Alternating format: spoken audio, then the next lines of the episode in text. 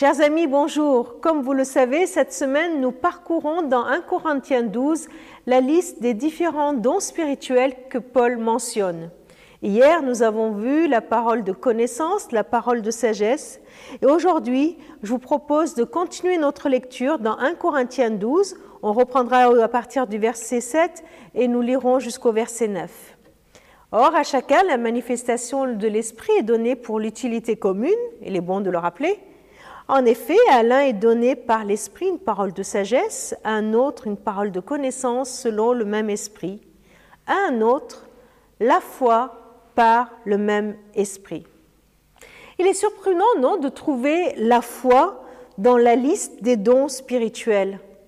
Ici, il ne s'agit pas de la foi qui sauve, il ne s'agit pas de cette foi qui consiste à croire que Jésus est notre sauveur, puisque on ne peut pas être chrétien sans croire en Jésus-Christ. Il s'agit là d'un don spécial, d'une foi exceptionnelle, de cette foi, vous savez, qui, est prête à déplacer les montagnes. Une confiance en Dieu dans les situations difficiles, celle de chrétiens ordinaires qui redonnent courage à toute une communauté en lui communiquant l'assurance que là, à ce moment-là, sur ce sujet, il faut faire confiance à Dieu, car Dieu est là et qu'il agit. C'est ce don de faire confiance en Dieu pour ce qui n'est pas visible et d'avancer selon les promesses de Dieu sans tenir compte des circonstances qui nous entourent. La volonté de prendre le risque d'échouer en suivant une vision qui nous vient de Dieu et en remettant les obstacles à Dieu. Si vous avez ce don, vous aimez prendre les risques.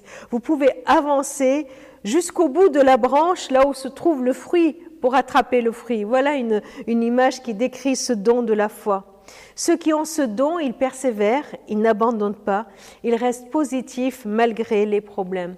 Je suis sûre que vous avez rencontré des gens autour de vous qui ont ce don et qui l'ont manifesté. Et peut-être que vous l'avez vous aussi. Alors prenons-en conscience et manifestons-le parce que Dieu va utiliser les personnes qui ont ce don à un moment bien précis de l'histoire d'un groupe ou de l'Église pour encourager la communauté à se positionner. Vous savez, un peu comme Paul, quand dans, dans Acte 27, quand nous voyons qu'il va à Rome et qu'il est sur ce bateau, qui, il y a la tempête, il y a naufrage, et il y a le naufrage qui est là, et Paul se lève et il dit, et il dit au groupe, n'ayez pas peur, n'ayez pas peur, ne perdez pas espoir, aucun de vous ne va être perdu.